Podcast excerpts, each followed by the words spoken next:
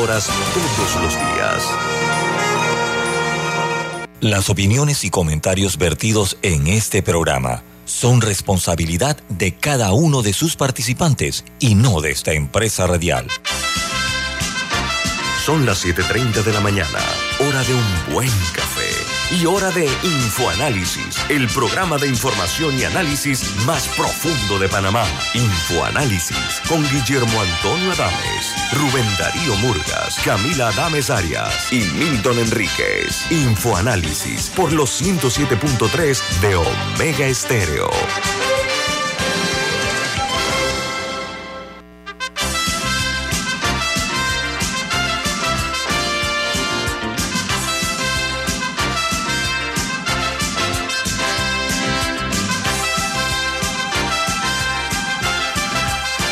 Bienvenidos. Hola, ¿cómo están? Esto es Info Análisis, un programa para la gente inteligente. Hoy es 8 de julio del año 2022 y les saludamos desde la capital de la República el staff de Infoanálisis. Milton Cohen Enríquez. Alexandra Siniglio. Y Guillermo Antonio Daves. Les un buen día. Eh, recuerden, este programa, quiero presentar a Milton? Es un programa presentado por Café Lavazza, un café italiano espectacular. Usted puede pedir en restaurantes, cafeterías, centros de entretenimiento y lugares deportivos. Café Lavazza, un café para gente inteligente y con buen gusto. Te recuerda que pide tu Lavazza. Bienvenido a Infoanálisis. Gracias, don Milton. Amigos, buen día. Miren, recuerden, este programa se ve en directo en video a través de Facebook Live. Pueden vernos en sus teléfonos móviles o celulares, también en sus tabletas, en la página web de Omega Stereo, que es omegastereo.com. Pueden sintonizarnos en el canal de televisión, en sus televisores, en el canal 856 de Tigo, los que son suscriptores de Tigo. Eh, también estamos a su disposición las 24 horas del día en la app de Omega Stereo, que está para servirle a ustedes tanto los teléfonos de la tecnología de iPhone, o sea, Play Store como App Store, ambos están allí eh, gratuitos. También en una app que se llama Tuning Radio, Tuning Radio, y todos los programas de infoanálisis en que quedan en video colgados en YouTube. Usted puede verlo en video, en, eh, usted entra a YouTube en sus televisores o en sus computadoras, pone infoanálisis y ahí pueden ver todos los programas de infoanálisis de los últimos tiempos. Todos están allí a su disposición. Bueno, amigos, el mundo hoy ha quedado conmocionado. Anoche, eh, hora de, acá de América, fue asesinado brutalmente el ex primer ministro de Japón, el señor Shinzo Abe, un hombre muy respetado en el mundo eh, de los gobernantes, eh, porque él llevó a Japón por la ruta adecuada hacia el siglo XXI. Él estaba dando un discurso en un meeting, estoy haciendo el resumen, eso, lo tienen, es titular en todos los medios internacionales, por eso estoy haciéndolo en, los Estados Unidos, esa es la noticia, en, las primeras planas, en Europa, en todas partes. El eh, señor ex primer ministro, un hombre de 67 años, estaba en un acto eh, público, político, y de repente se acercó este hombre y le hizo unos disparos, eh, uno de los cuales le afectó el cuello. Eh, el ex primer ministro cae, eh, todo el mundo sorprendido, atrapan al, al, atacante, que resultó ser un hombre de unos 40 años, 41 años de edad. Y en el momento, el señor ex primer ministro, hoy difunto, eh, cuando llegó al hospital ya llegó con un parto cardiorrespiratorio, porque cuando le tomaron los signos vitales los había perdido en el sitio, ya, ya de hecho estaba casi muerto. Eh, los bomberos lo sacan, lo llevan o lo transportan en un helicóptero desde a un hospital, estaba en Nara y falleció. Eh, lamentablemente, ¿no? Es, es una situación a todas luces trágica. El actual jefe de gobierno de Japón, que se llama Fumio Kishida, inmediatamente se supo la nota del atentado este, pues, eh, tomó un helicóptero y se fue a Tokio. Él calificó de un acto barbárico este eh, crimen que se dio contra un ex primer ministro japonés. Lo que pasa es que en Japón es muy raro que se den este tipo de ataques así con, con armas de fuego. Eh, eso es lo que ha llamado la atención. En otros países algo, si no normal, pues entendible. En Japón eso no ocurre. Yo quisiera extender mis condolencias al pueblo y al gobierno japonés.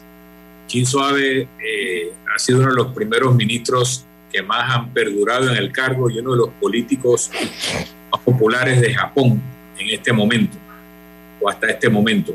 Parece que su asesino es un hombre que había sido parte de fuerzas especiales de las fuerzas de defensa de Japón. Y es muy raro, como tú dices, Guillermo Antonio, que la gente porte armas en Japón y que se hagan atentados de esta naturaleza es algo muy, muy extraño. Un arma de fuego, un arma de fuego sobre un todo. Un arma de fuego, muy extraño. Eh, yo vi el video eh, que una persona estaba filmando a Abe cuando estaba dando su discurso y luego se ve una conmoción y finalmente como los miembros del equipo de seguridad someten a una persona en el piso que, que debe ser el atacante. Pero es algo que tiene que tener consternado a todos los japoneses por todo lo que tú has dicho, porque es inusual, porque ha sido un ataque con arma de fuego, porque ha sido uno de los políticos más populares de Japón, en momentos en que Japón está viviendo procesos de inseguridad producto de lo que está pasando, las tensiones entre China y Taiwán y la guerra de Ucrania y Rusia, etcétera. Shinzo Abe era una luz hacia donde orientarse para tener dirección. Agrego algo a tu muy certero comentarios, certeros comentarios. Él también fue un digno adversario de Corea del Norte en la crisis que se ha dado con Corea del Norte. El hombre siempre fue muy firme. Pero en esta lamentable, trágica situación, hay que entender también lo siguiente. Eh, hoy día estamos filmados por todas partes y el video al cual hace referencia Milton, yo lo vi. Eh, en el momento que está hablando, alguien estaba con un celular, me imagino yo filmando, se ve como una cortina de humo y de repente los disparos. El primer disparo no llamó la atención, eh, o sea, no es que no llamó la atención, no llevó a pensar lo que estaba ocurriendo y él cae y el segundo disparo el que ya sale más en el video que viste, Milton, ¿no? que es el que se escucha ya la detonación más fuerte. Esto, eh, amigos, indica que la violencia no está dentro de las fronteras de ningún país en particular. No escapa eh, este tipo de, situación eh, y sobre todo cuando se da, lamentablemente, un magnicidio de esta naturaleza porque el Señor, y no porque esté difunto, todo el mundo dice que después cuando alguien muere, todo el mundo dice que era buena gente. No, este hombre, sus créditos y sus méritos están ya para la historia. Un político de lo que se, se llama, y yo coincido, de alto vuelo. Hombre con un perfil muy reconocido. Yo estoy de acuerdo, amigos, en lo que dijo Milton, de expresar mis sentidas condolencias al gobierno al pueblo de Japón a través de la Embajada de Japón en Panamá. Una muy triste noticia esta que hemos recibido anoche, a la medianoche hora de Panamá. El diario The Wall Street Journal en su principal noticia dice lo siguiente, dice la renuncia de Boris Johnson pone fin a su impresionante caída en desgracia. Dice que hay un remolino de escándalos que llevó a la rebelión masiva del partido de los Tories el primer ministro uh, dijo que renunciaría, poniendo fin así a uno de los mandatos más tumultuosos de la historia británica reciente. Sale el señor Johnson, lamentablemente, por la puerta de la cocina y a hurtadillas, casi así como bailan las bailarinas de ballet, así, en puntillas, sale para no ser eh, eh, observado en gran medida. Un personaje casi que de novela, ¿no? Él se me parecía a veces, tú sabes quién, Milton y, a, se me parecía Trump con el cabello ese rubio, así como, despeinado. Siempre me, me, me pareció un personaje, un símil ¿no? de, de, de Trump. Y la otra noticia importante que quiero compartir con ustedes, porque tenemos distinguidos invitados, es que en Colombia Gustavo Petro ha nombrado a Alejandro Gaviria en el Ministerio de Educación y ahonda su perfil eh, moderado en Colombia. El señor eh, Gaviria, él ya ha ocupado, es un reconocido intelectual del centro político eh, que ha sorprendido la designación de este distinguido ciudadano por parte del presidente Petro. Yo soy de la opinión que sigue sorprendiendo todavía porque su gabinete va a llevar igual cantidad de mujeres que hombres, ¿no? Y cuidado con una mujer más, una más que los hombres. Y en Argentina, el gobierno ha pedido a los grandes supermercados un tope en los aumentos de los alimentos, pero dicen que hay temor de desabastecimiento y los comercios, por supuesto, pues para protegerse dicen o anticipan que puede haber faltantes de alimentos. Lo que yo sí vi el video porque uno de los diarios argentinos eh, sacó un video y que muchos, de muchas de las estanterías en algunos supermercados ya se ve eh, que había poco alimento porque la gente sale a comprar pues, ante una posibilidad de esta naturaleza. Aquí yo termino con las internacionales. Eh, repito, conmocionado todavía por lo ocurrido en Japón.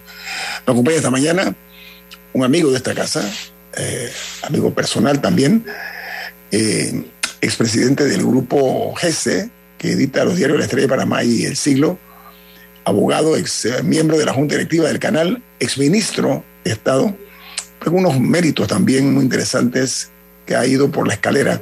Estoy hablando del abogado Eduardo Quiroz. ¿Cómo está, don Eduardo? Buen día. Buen día, un placer estar aquí con ustedes. Saludos, Alexandra, Milton y don Guillermo. Hola, Eduardo. Eduardo. Hola, Eduardo. Usted que me consta que es un estudioso de la política, tanto local como internacional, eh, voraz leedor, me consta, hemos tenido charlas interesantes. ¿Cómo interpreta usted este crimen eh, horrendo que se ha dado en Japón en, cuanto al asesinato del ex primer ministro de ese país, Shinzo Abe?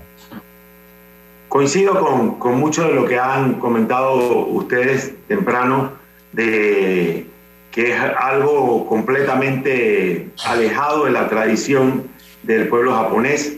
Sin embargo, eh, en, lo que, en lo que amerita el análisis que, que me pides, creo que su impacto va a ser un impacto internacional muy, muy potente. Yo veo en un mundo convulsionado, donde ya hay una guerra que dura varios meses y que no se ve que va a tener final, en la que las potencias mundiales pareciera que no terminan de afinar claramente cuál es la forma de, guiar al mundo en esta enorme crisis eh, que se va expandiendo a lo largo de los países. Eh, compararía este, este asesinato, por ejemplo, con el asesinato de Isaac Rabin en Israel, que impactó al mundo entero. No, no, no fue un tema de, de política local, sino un tema de, política internacional o con el magnicidio de Indira Gandhi o después de, su sobrino en la, en Mubarak, Mubarak, ¿te acuerdas de, Mubarak también? No, José Mubarak, ¿no? Exactamente. Cambió la dinámica totalmente, en, ¿no? En el, en el sentido del impacto y del, del, de la afectación que le da al, al ambiente internacional. Creo que estamos frente a eso. Cuando esta noticia vaya terminando de expandirse a lo largo del mundo, va a generar una, una afectación importante. Ciertamente va a tener también un impacto en los países eh, del G7, porque el señor Abe era una persona muy beligerante, era una voz que, de las que son tomadas en cuenta en estas, en esta crisis. Casualmente el discurso que estaba dando era un discurso que guardaba relación con la gravedad del momento actual que vive el mundo. Entonces, siento que este, este magnicidio va a tener un impacto. Y ese tipo de impactos, como los asesinatos que he mencionado, son impactos que afectan la, no solamente el tema de la economía, no solamente el comercio, sino también las relaciones de la geopolítica. Y en esta ocasión estará por verse, porque han transcurrido solo horas, pero ciertamente lo va a tener y lo va a tener de, de manera enorme. Sí, la estabilidad la estabilidad eh, eh, del ajedrez político. Estoy de acuerdo contigo. Como Rabin en su momento, eso fue un, caso que le dio un giro totalmente también a, la situación de Medio Oriente, ¿no? Eh, gracias por el análisis, Eduardo. Regresamos con usted después del corte comercial aquí en Info Análisis. Este es un programa para la gente inteligente. Omega Stereo tiene una nueva app. Descárgala en Play Store y App Store totalmente gratis. Escucha Omega Stereo las 24 horas donde estés con nuestra aplicación totalmente nueva.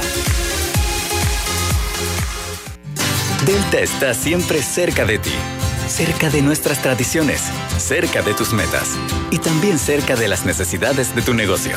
Por eso te ofrece la tarjeta MaxiFlota, con la que puedes controlar, monitorear y obtener reportes del consumo de combustible de la flota de tu empresa, mientras acumulas millas con EdMiles. Solicita tu tarjeta MaxiFlota llamando al 279-2929. Delta, para darte la mejor atención siempre cerca de ti. La gente inteligente escucha InfoAnálisis. Los anunciantes inteligentes se anuncian en InfoAnálisis. Usted es inteligente. Llame al 269-2488 y todos lo sabrán. Infoanálisis, de lunes a viernes de 7 y 30, 8 y 30 de la mañana, en donde se anuncian los que saben.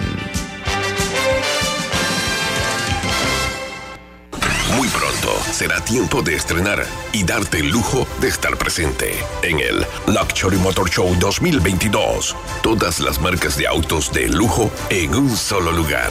Espéralo. Organiza DAP. En la vida hay momentos en que todos vamos a necesitar de un apoyo adicional. Para cualquier situación, hay formas de hacer más cómodo y placentero nuestro diario vivir sea cual sea su necesidad, en Hogar y Salud los apoyamos haciéndole la vida más fácil, porque contamos con la experiencia necesaria para recomendarle lo que usted necesite. Recuerde, Hogar y Salud les hace la vida más fácil. Atención, amigos de Veraguas, ya abrimos nuestra nueva sucursal en Boulevard Santiago.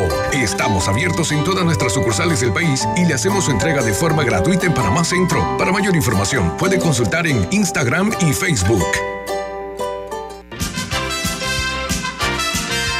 Ya viene InfoAnálisis, el programa para gente inteligente como usted.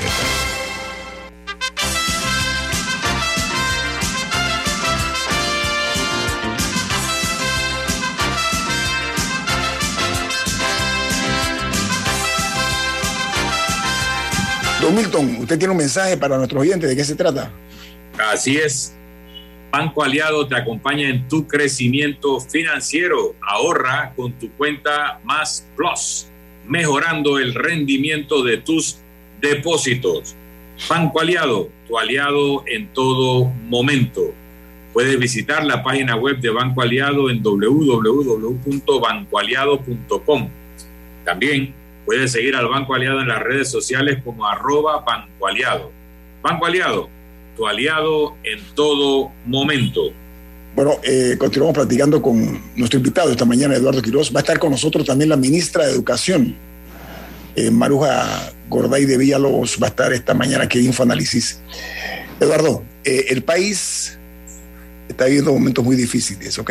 Vamos, lamentablemente, eh, de tropiezo en tropiezo, de situaciones que realmente son delicadas. Eh, ayer fracasó, de acuerdo a lo que han dicho los gremios magisteriales, la negociación con el gobierno para levantar el paro y lo han llevado ya al grado de indefinido, como lo han definido ellos porque ellos denunciaron que el Ejecutivo había puesto como condición para bajar el costo del combustible y la eliminación de algunos, eh, eh, del costo de la vida, habían propuesto eh, negociarlo a través de la eliminación de algunos programas sociales del, del, Estado, no del gobierno, programas del Estado, y esa petición fue rechazada contundentemente por los gremios lo cual aleja entonces una posibilidad, una solución a corto plazo, porque dice que no recibieron respuesta directa. ¿Cuál es no únicamente su opinión, sino usted como ciudadano, el, ciudadano Eduardo Quiroz, ¿qué propondría en este caso? Hay, hay, una, hay una realidad. el deterioro de la tranquilidad social es algo que no es de la noche a la mañana. Esto es algo que viene eh, construyéndose, que viene dándose de manera continuada.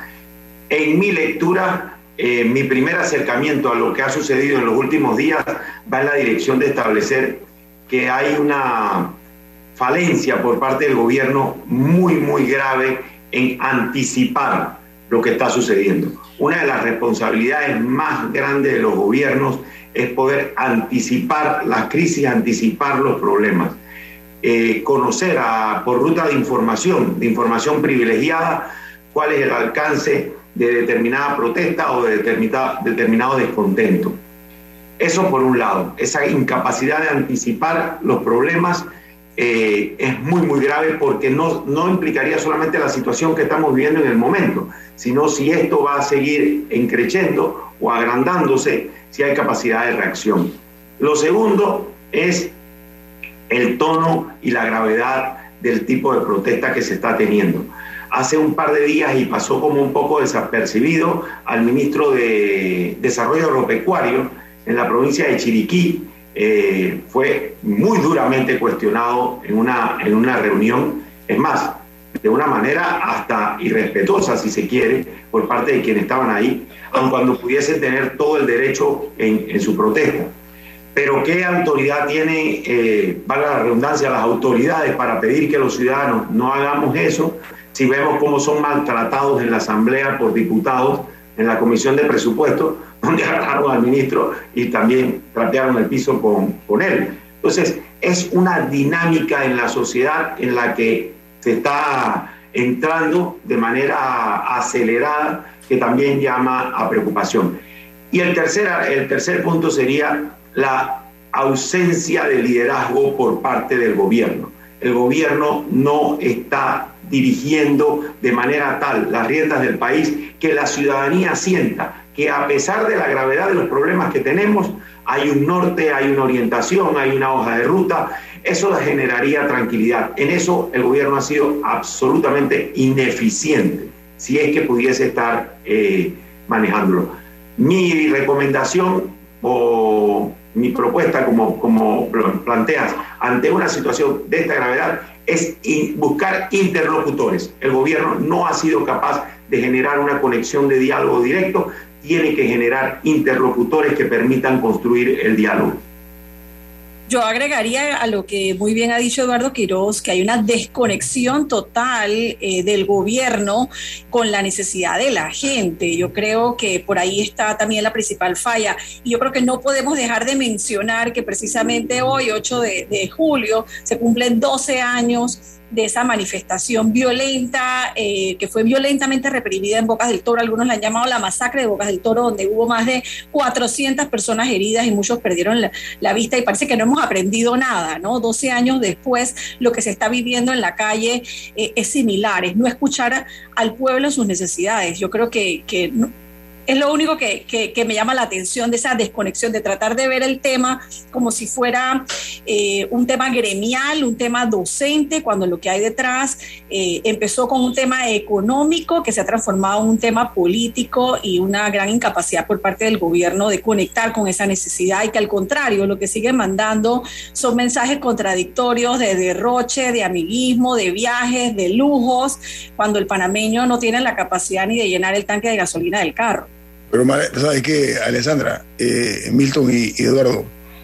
Hay una demostración de falta de docilidad por parte eh, de la ciudadanía. Y me inquieta porque esto es como el resfrío, ¿no? Es como el catarro, ¿no? Eso se puede ir eh, poco a poco contagiando, porque ya veo que los estudiantes de la Universidad de Panamá ayer protestaron en la Transímica, por poner un ejemplo, ¿no? entonces estas cosas hay que cuidarlas rapidito antes que se conviertan de un grano, por usar un término tal vez un poquito duro, en una eh, herida mucho peor, eh, Eduardo. Entonces tú dices que la falta de, capacidad de negociación, esa es tu, visión, ¿no? No, no, no solo eso, sino de poder interlocutar. O sea, cuando se tiene una protesta social como esta, para poder convocar a diálogo y sentarse en la mesa, y que no suceda lo que sucedió ayer, que grupos se paraban de la mesa y dejaban a las autoridades eh, con la palabra en la boca, se tiene que encontrar interlocutores que tengan credibilidad y que tengan confianza para poder generar ese, ese diálogo. Yo coincido con el tema de la desconexión, eso, eso es absolutamente así. Y lo grave es cuáles son las, eh, lo que ha sucedido, que le ha generado a la sociedad en la comprensión que hay esa desconexión. En mi lectura, uno, primero, la ausencia de, poder anticipar los eventos y que el gobierno sea un orientador. ¿Quién puede reclamar al gobierno de Panamá o a cualquier gobierno el incremento desproporcionado del combustible? Pues yo creo que nadie que tenga dos dedos de frente. Pero lo que sí podemos reclamar es la incapacidad de poder anticiparlo y orientar a la ciudadanía y haber definido con meses de antelación, señores, por aquí va a suceder, esto es lo que va a pasar.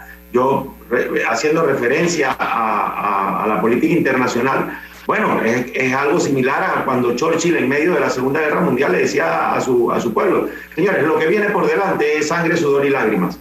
Bueno, ¿dónde está la capacidad de decirle a de las autoridades, de decirle al país, señores, esto es lo que viene y estas son las acciones o medidas que vamos a tomar? Se sentiría que hay alguien en control de, del timón del país.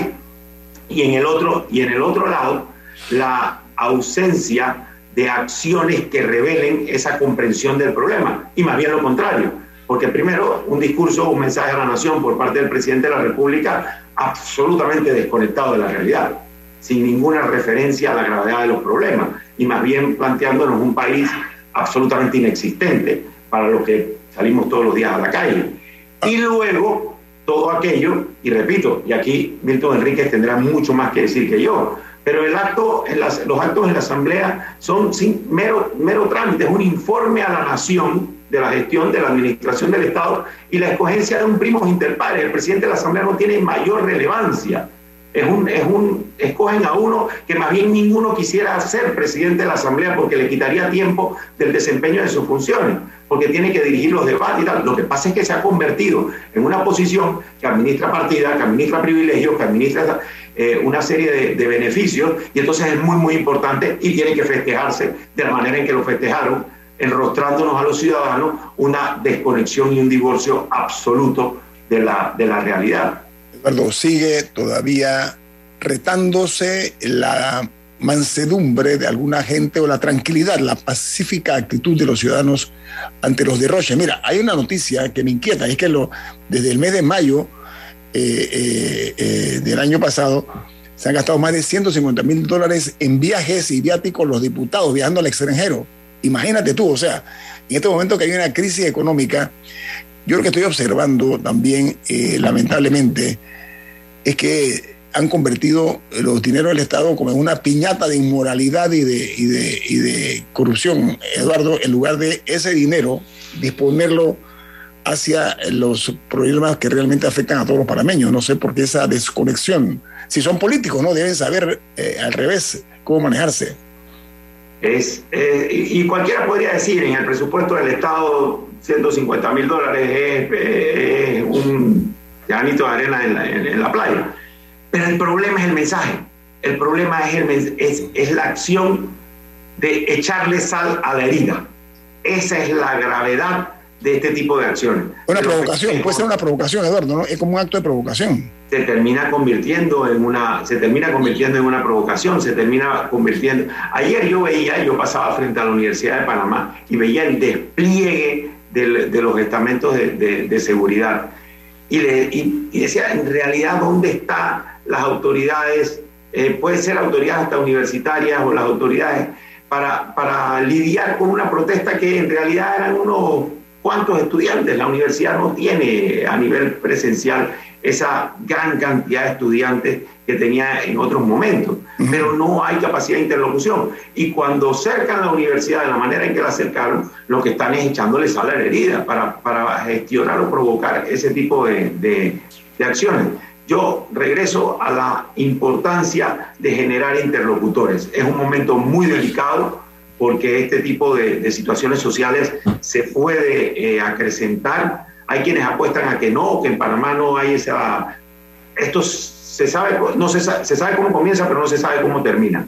Es urgente interlocutar, buscar buenos y creíbles interlocutores que permitan generar ambientes de diálogo ante una realidad que no va a variar. La guerra no va a ser una guerra corta, la guerra va a ser una guerra larga, la inflación va a seguir creciendo, el desempleo está impactando de manera enorme, no hay, no hay forma de que esto se reduzca en un periodo corto, entonces las acciones tienen que ser rápidas y aceleradas. El país tiene, y hay que decirlo, porque uno puede tener empatía con, el, con, con, la familia Cortizo en este momento difícil que está viviendo de la salud del presidente, independientemente de la magnitud del tema. Pero el problema es que las autoridades no pueden mostrarse desconectadas. Y aquí entonces tendrían que asumir un rol mucho más beligerante el resto de los miembros del, del gobierno. Y eso no lo estamos viendo.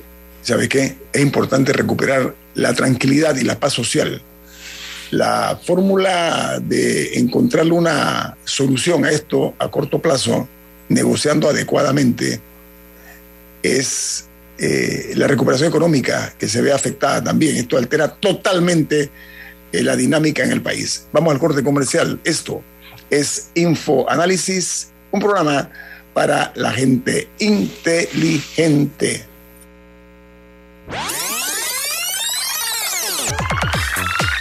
Omega Stereo tiene una nueva app. Descárgala en Play Store y App Store totalmente gratis. Escucha Omega Stereo las 24 horas donde estés con nuestra nueva app.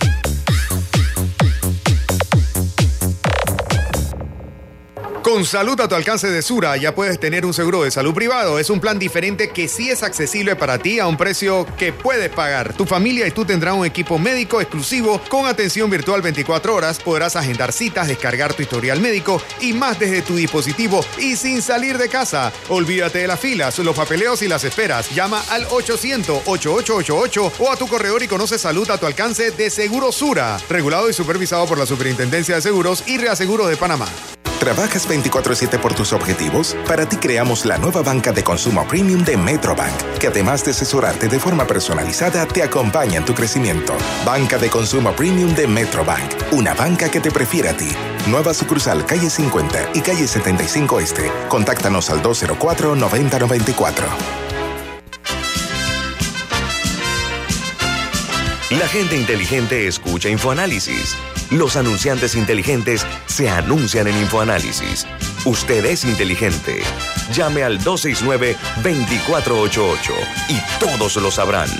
InfoAnálisis, de lunes a viernes de 7 y 30, 8 y 30 de la mañana, en donde se anuncian los que saben. Bien, suba un poquito más. Eso, eso. Ajá, ahora baje un poco. A veces, la vida nos pide que le demos un espacio a nuestro cuerpo para reponerse, para hacerse más fuerte. Una guía que vuelva a hacerlo responder a nuestra voluntad. Para ayudar a tu cuerpo a recobrarse, el Hospital Paitilla ha estructurado una avanzada sala de fisioterapia, con el personal y la infraestructura perfectos para darte la mejor experiencia. Hospital Paitilla, siempre junto a ti. Muy pronto será tiempo de estrenar y darte el lujo de estar presente en el Luxury Motor Show 2022. Todas las marcas de autos de lujo en un solo lugar. Espéralo. Organiza DAP. Ya viene InfoAnálisis, el programa para gente inteligente como usted.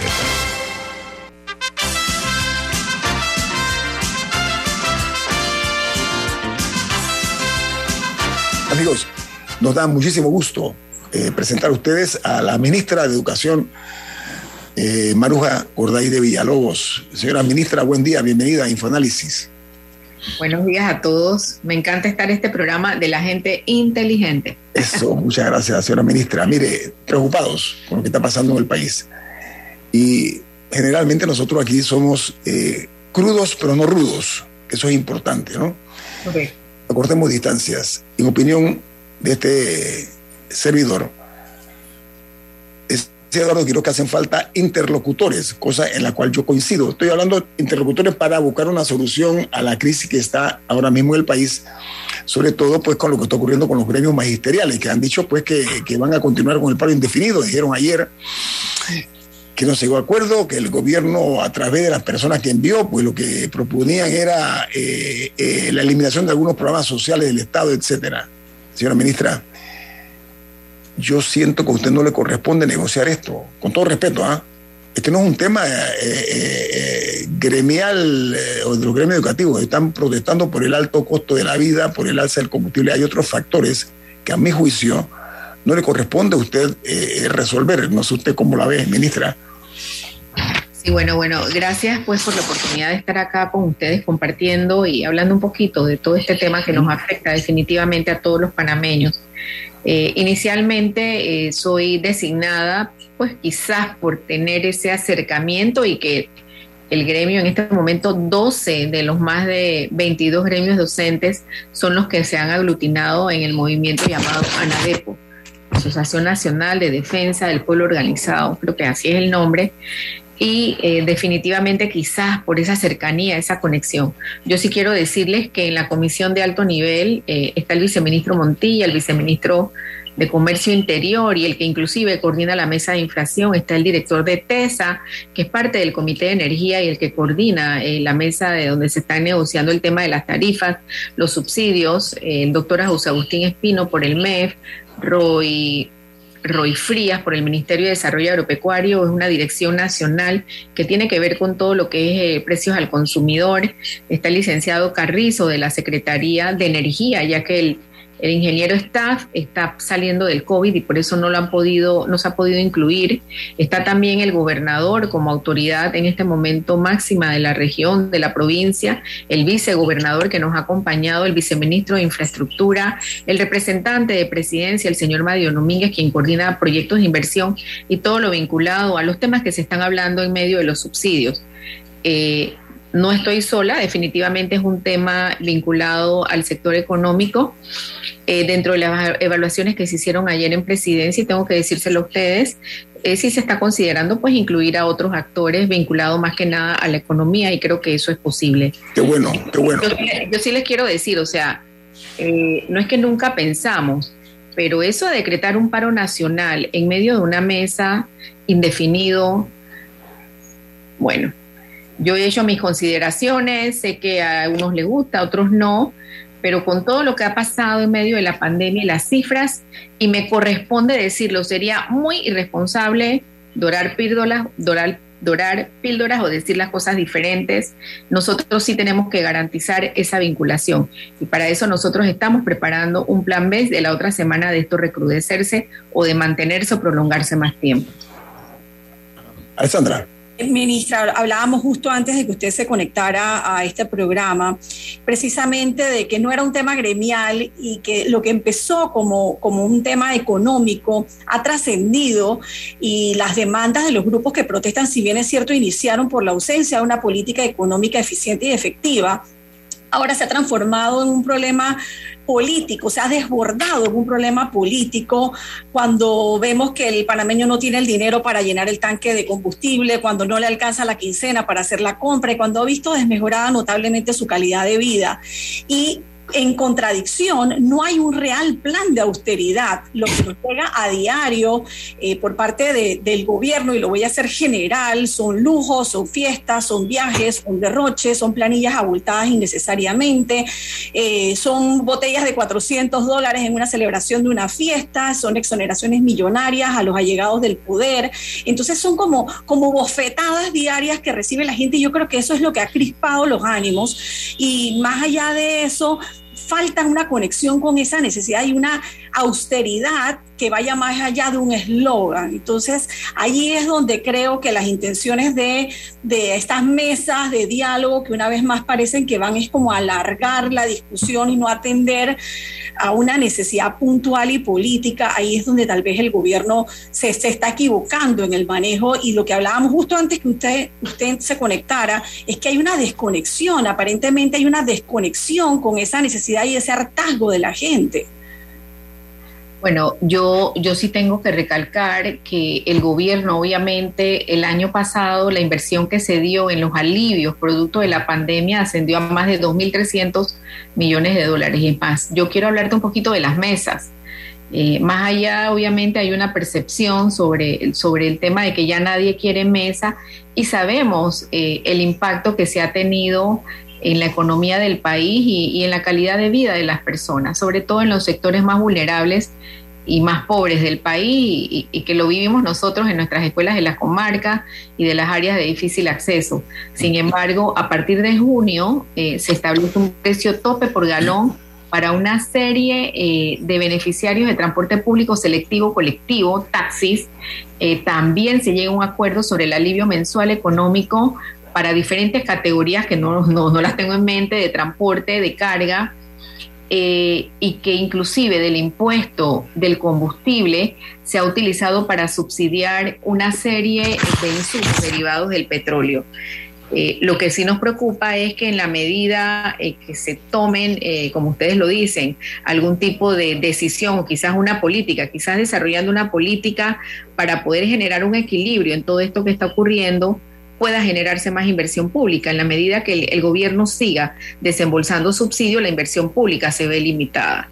Yo lo que considero es que eh, para, la, para la otra semana, la idea es que nosotros desde mañana podamos continuar la mesa, eh, la instancia de diálogo, pues que no quieren ellos que se llame mesa. Sin embargo, eh, ver qué propuesta hay ya de parte de quien dirige la cartera económica y poder también entender un poco la situación, pero nuestro país no aguantaría más, eh, más subsidios y yo sí tengo que dejar claro, aprovecho este espacio que sé que es un programa sumamente escuchado y visto, nosotros en ningún momento sería sumamente irresponsable hablar de que se iba a eliminar cualquier subsidio, sobre todo vinculado a educación, eh, y creo que fue una desinformación que se dio posiblemente involuntaria. Yo, yo quisiera en este momento decir lo siguiente, señora ministra Eduardo, Em, no, no, voy a profundizar en las causas de la protesta. El, el, costo del combustible ha aumentado, eso es evidente. Hay un problema económico, es evidente. Tenemos las secuelas de dos años de pandemia, de los efectos de una guerra en Europa, etcétera. Son cosas que no se pueden tapar, pero tampoco se puede decir que la pandemia o que la guerra en Ucrania y Rusia es culpa de ningún gobierno yo tengo que señalar que se le puede reclamar al gobierno no haber hecho tal o cual política para morigerar o compensar los efectos de una pandemia. Podemos hablar de eso. Podemos hablar de que hay ciertos ah, eh, hechos festivos que le transmiten al pueblo una actitud irrespetuosa ante los problemas del país, mientras quienes tienen cargos públicos parecen disfrutar de una burbuja de bienestar. Pero se puede protestar contra todas esas cosas, pero no contra los niños, no contra los estudiantes. Tomar de rehenes a niños y adolescentes, niñas, adolescentes que han estado dos años sin concurrir a centros escolares y declararle una huelga contra los estudiantes, porque no es contra más nadie. La huelga no es contra el gobierno. El gobierno no es el que está en el aula esperando a su educador después de dos años de estar encerrado en su casa. Son estudiantes panameños, niños y niñas, adolescentes, que no se merecen esto de quienes son las figuras ejemplares que debieran formarlos para el futuro. Para mí es inaceptable. Incluso compartiendo las preocupaciones sobre el costo del pasaje, del combustible, de los alimentos o la indolencia o eh, reacción inadecuada de algunos funcionarios yo puedo compartir esas preocupaciones, pero si quieren protestar contra eso, háganlo después de hora de clase. Párense en la acera con unos letreros, con civismo, indiquen lo que no les gusta. Pero me parece escandaloso y me parece criminal declarar una huelga contra los estudiantes panameños.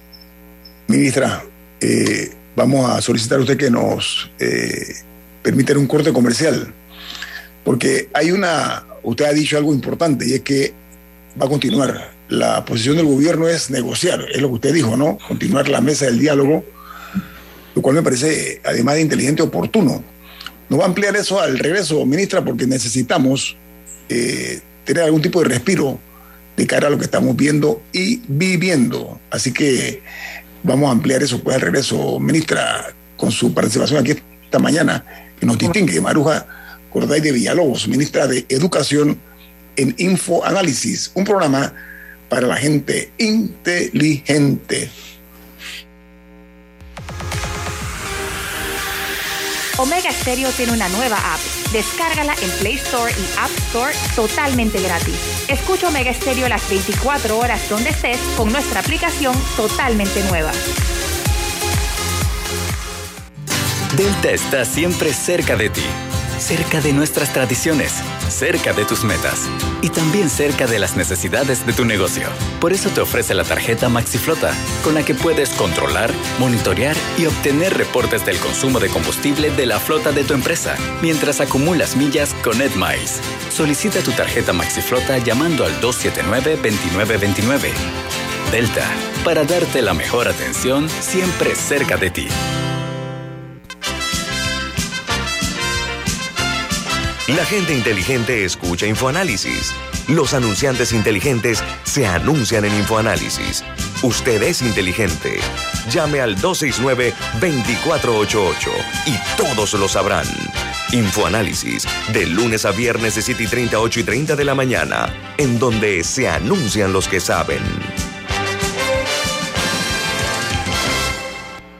Si desea que sus colaboradores trabajen desde su casa, podemos ayudarle.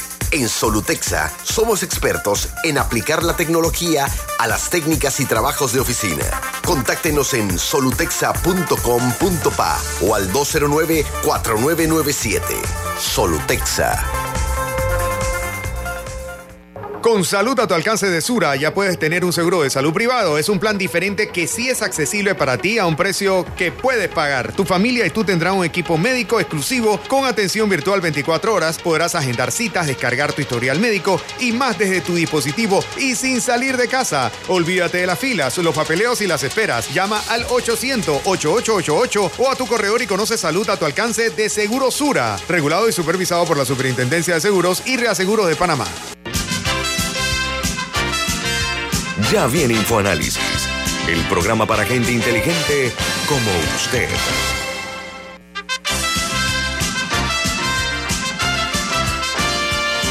La ministra de Educación, Maruja Gorday de Villalobos, está con nosotros. Ministra, vamos a ver hacia adelante. Ya ayer los gremios expresaron, y es noticia, que eh, van a un paro indefinido, que lo van a continuar, que no hubo acuerdo. Eh, eh, ya usted desmintió el hecho que el gobierno o los negociadores del gobierno habían propuesto la eliminación de algunos de los programas sociales del Estado. Usted lo desmintió como tal, que no es una posición del Estado, fue lo que dijo. Eh, pero eh, también entiendo que la negociación está abierta, ¿es correcto? Sí, la negociación está abierta.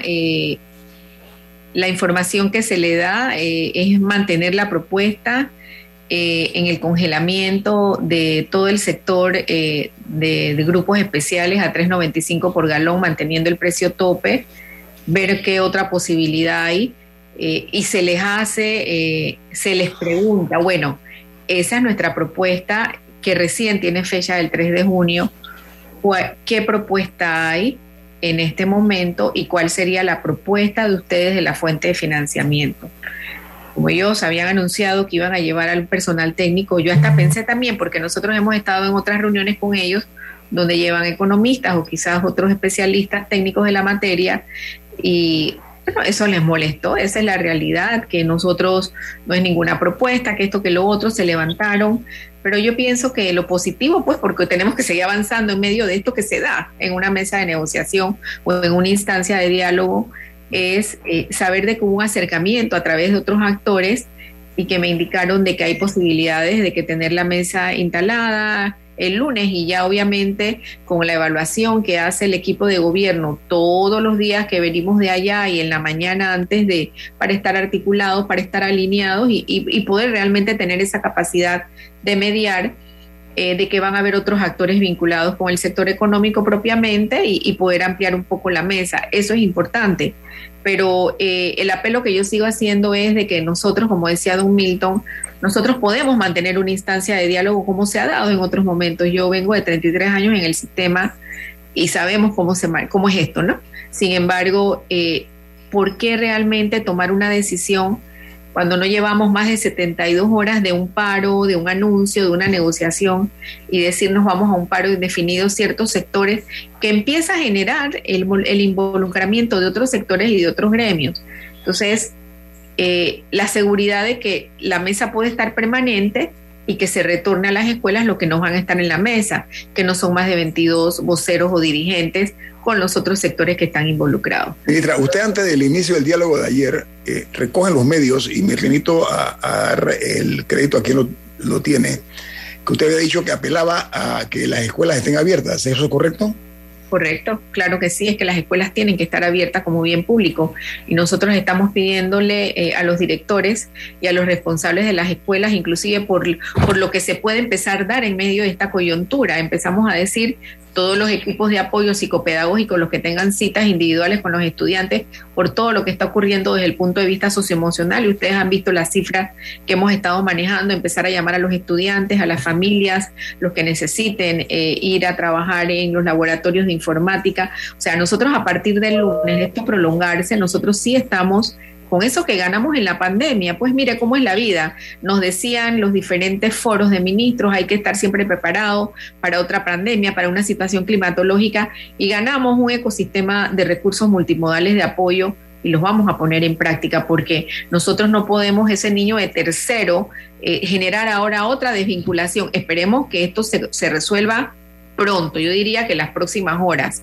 Eh, y empezar a tener esos recursos que habíamos dicho quedan como recursos de apoyo del sistema y también como esa innovación que se está dando. Estamos en un proceso grande de país de más de más de 200 mil estudiantes en el programa Aprendamos Todos a Leer de primer a tercer grado, el tema de Panamática, ya vimos la cifra, y es general también esa motivación, o sea, los papás, los niños, y no entrar en todo lo que está ocurriendo en la parte emocional, ya con quién se queda el niño, qué va, qué no va, porque sencillamente nos desvinculamos, rompimos eh, la relación con la comunidad educativa, con los estudiantes, pero nosotros ayer sí responsablemente dijimos, bueno, ¿qué tenemos? Hicimos nuestro inventario. Nosotros tenemos plataformas tecnológicas, eh, páginas interactivas, nosotros tenemos los materiales impresos que entregamos, nosotros capacitamos a los padres de familia para acompañar a sus niños, nosotros tuvimos vinculaciones con las ONG y las universidades para graduandos y pregraduandos y nosotros, si esto se prolonga o no se logra algo en las próximas horas, hoy,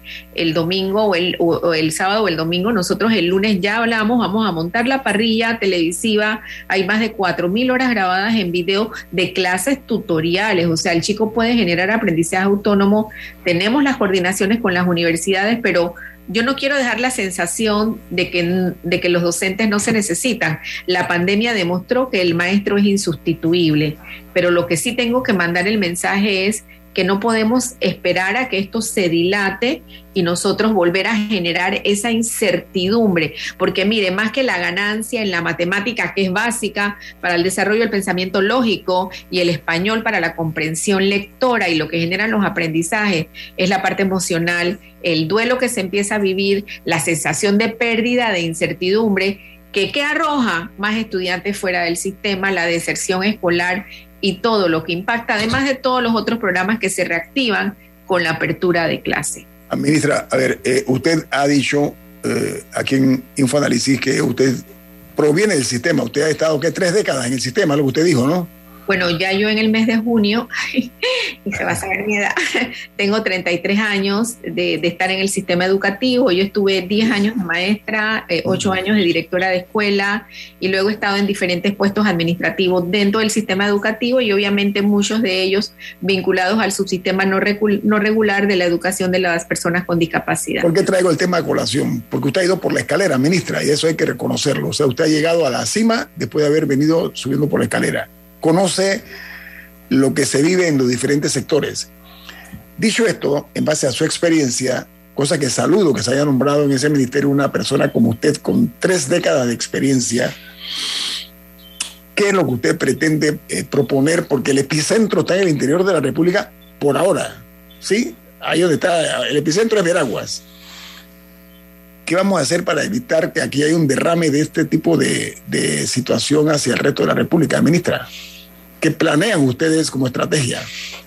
Eh, bueno, ya nosotros el día de ayer establecimos a, a través de un interlocutor, eh, un alto funcionario la posibilidad de tener reunión, de, establecer la mesa el lunes y, personalmente con algunos con los cuales tengo algún tipo de, capacidad de comunicación en este momento, obviamente.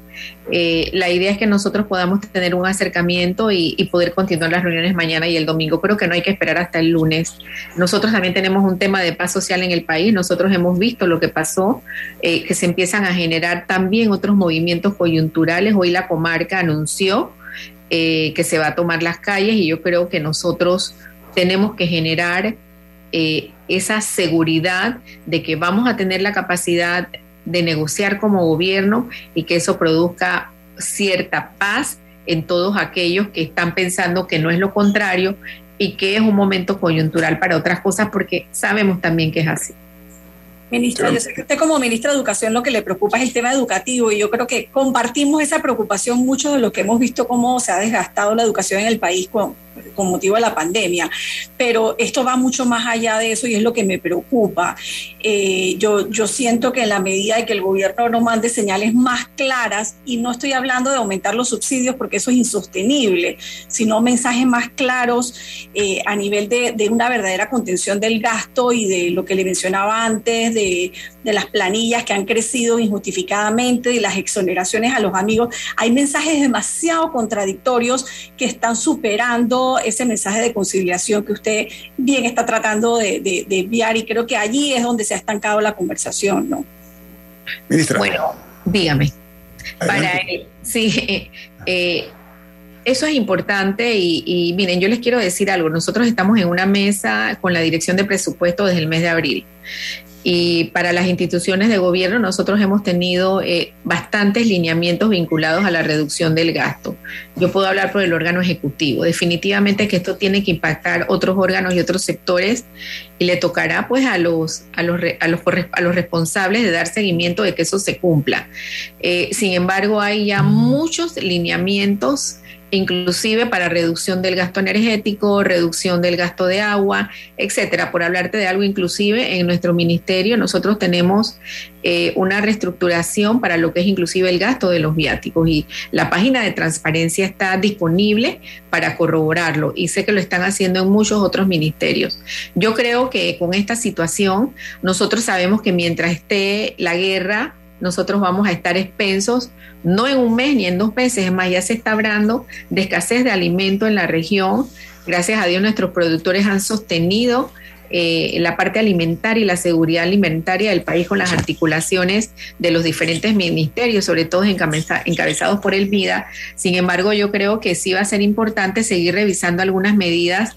Yo no voy a hablar de contención, no soy la autorizada, pero sí algunas medidas de esa reestructuración de gastos de las instituciones, porque exactamente como lo dices tú, Alexandra, en la medida que sigamos generando subsidio, porque el panameño sigue teniendo necesidad y sigue siendo producto de este tema cruel que generó la pandemia, la inversión pública desde las instituciones del Estado, te hablo de educación, no puede generarse, impacta la economía y seguimos en ese círculo de inequidad y de pobreza. Yo seré una transmisora de, todo lo que escucho en los diferentes foros, inclusive en este programa, y sí le digo que ya para el día lunes o el día de mañana van a haber otros interlocutores vinculados al tema de la economía, fortaleciendo la propuesta de gobierno en esta mesa y buscando un plan A, un plan B, porque sabemos cómo esto está impactando a las familias panameñas. Ministra, en este caso, no pierde el gobierno, pierde el país, pierde la ciudadanía. Ojalá que los nuevos interlocutores que usted está anunciando sean personas con la capacidad suficiente de buscar una solución conforme a la realidad que estamos viviendo todos nosotros. Señora ministra, nuestro respeto como siempre por dos cosas. Primero, que usted es una dama eh, y una mujer que está haciendo todos esos esfuerzos por, por, hacer las cosas bien, pero sobre todo por darle la cara al, país. Eso es importante, o sea, salir y, y, hablar de frente, eso es uno de los, de los factores más importantes que necesita cualquier gobierno que se precie de serio. Así que usted le da esa tónica a la imagen de este gobierno del presidente Laurentino Cortizo. Ministra Maruja, es así usted muy amable de estar con nosotros esta mañana. Le deseo mucha suerte, que la suerte la acompañe para bien de todos. Dios encontró. Gracias, hasta luego.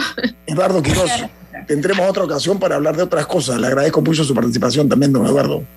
Seguro, muchas gracias, un placer estar aquí con ustedes. Milton, ¿quién despide Eduardo. Tenemos que ir por allá por la rotativa. ¿Quién despide Infoanálisis, Milton? Muy bien, nos vamos, pero lo hacemos disfrutando una deliciosa taza del café Lavazza. Pide tu Lavazza. Y Café Lavazza despide Infoanálisis. Ha finalizado el Infoanálisis de hoy. Continúe con la mejor franja informativa matutina aquí en Omega Estéreo 107.3, Cadena Nacional.